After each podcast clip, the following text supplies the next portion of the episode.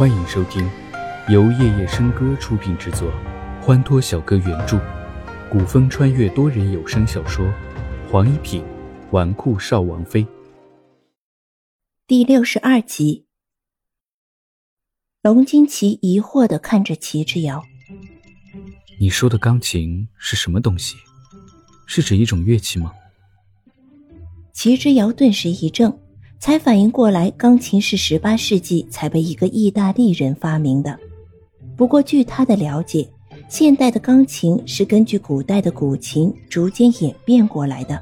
于是说道：“钢琴就和古琴差不多，只是在音色上，钢琴比古琴更有优势。”龙金奇耐心的听着齐之遥说完，唇角笑了笑：“我府中恰有一把烟雪琴。”改日让阡陌给你送过去。齐之遥记得，他曾经在一本札记中看到过九州大陆三大名琴的典故，其中就有燕雪琴。燕雪是轩辕皇帝时期，当时权倾天下的摄政王亲手制作的一张古琴。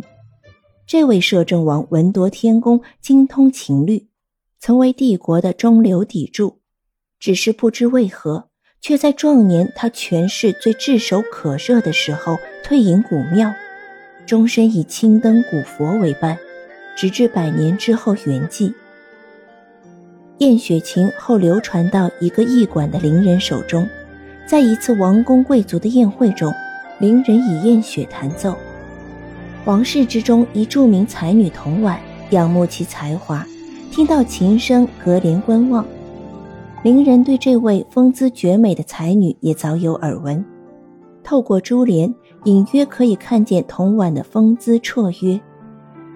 才女在幕帘之后聆听着伶人的琴声，于是，在宴会上当场做了一首《凤求凰》：“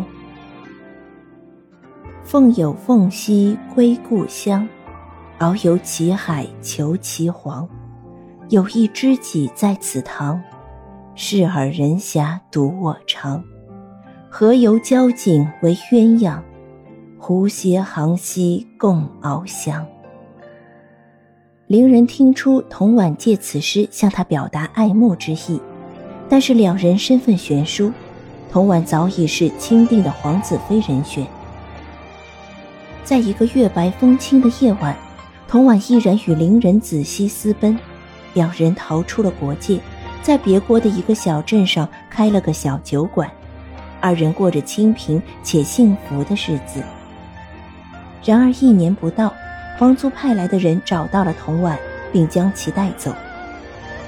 新帝继位，在民间甄选良才，子熙以翰林院学士的身份再次来到京师，奉新帝旨意为先皇编撰史书，一连三载，史书成册。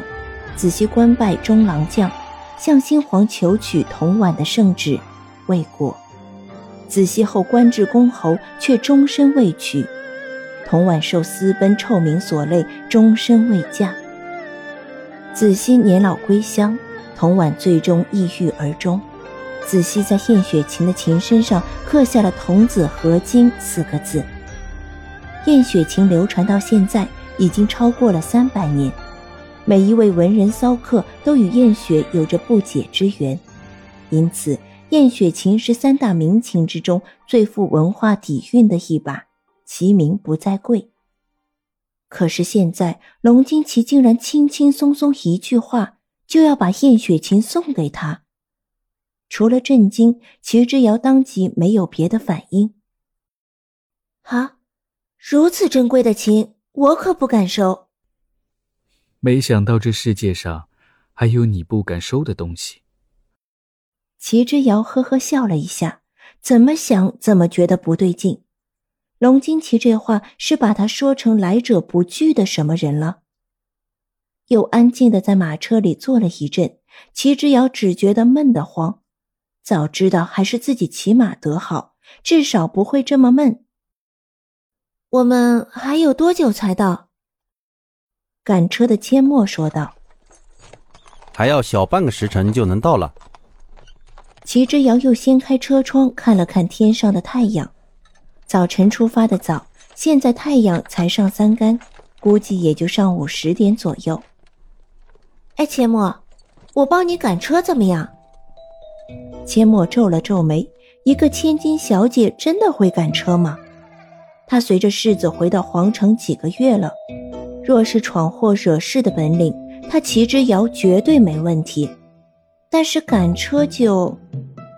但是想了想，自家主子对这位齐小姐那般特别，呵呵笑了笑。齐小姐要帮忙赶车？哎，怎么，你怀疑本小姐的能力呀？赶车有什么难的？三岁娃娃都会，本小姐怎么会不会？起开，本小姐亲自来操作。说罢，从阡陌手里接过马缰，一副赶车好手的样子。驾！齐之遥手中的马缰重重地打在马肚子上，马儿吃疼，扬起马蹄跑了起来，险些就被颠下了马车。龙金奇手中稳稳拿着一本书在看，被马车这一颠簸，身子倾斜靠在马车上，手中的书也险些掉下去。阡陌心中有种不好的预感袭来。马车摇摇晃晃行了一段路程，车上的人被颠得头晕眼花。阡陌十分怀疑的说道：“齐小姐，你到底会不会赶马车呀？”哼。谁都有第一次，本小姐第一次就能赶出这种水平，已经很不错了，你知足吧。齐之遥把话一撂，扬起马鞭，重重打下去，马儿长嘶一声，扬蹄而去。世子，您没事吧？阡陌对着车帘问马车里的龙惊奇：“人生第一次赶马车，还被怀疑。”齐之遥回头去看龙惊奇，也不注意看前方是否有遮挡。小心！只听玉质一声惊呼：“啊！”随之而来的是阡陌的悲鸣声：“嘿呦！”齐之遥身体被倒挂在树枝上，阡陌身体被马车弹出去一丈远，呈大字形排开。摆在地上惨叫。马车被一个大石块阻隔，马车上的人全都被弹出去了，但马车依旧安然无恙的停住，马车里的人也安然无恙。阡陌心中那个悔呀，千不该万不该将马车让给齐之遥来赶，这是在拿性命做赌注啊！你不会赶车，还逞什么能呀？阡陌嘀咕着，从地上爬起来。哎呀，我的屁股！哎，我的屁股！齐之遥趴在地上，一手摸着自己被摔疼的屁股。世子，你没事吧？千墨连忙爬起来，跑到马车边上，问马车里的人：“马车方才颠簸的那么厉害，也不知道世子伤着没有。”没事。听到车里传来淡淡的声音，千墨才安心下来。还好世子没事。他望向齐之遥，他正挣扎着从地上站起来。喂，有事的是我好不好？你问他做什么？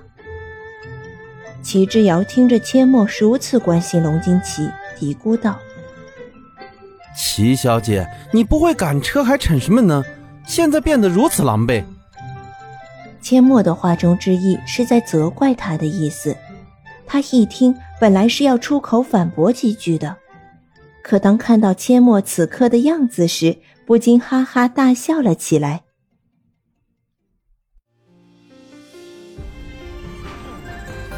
多人小说剧《黄一品纨绔少王妃》，感谢您的收听，更多精彩内容请听下集。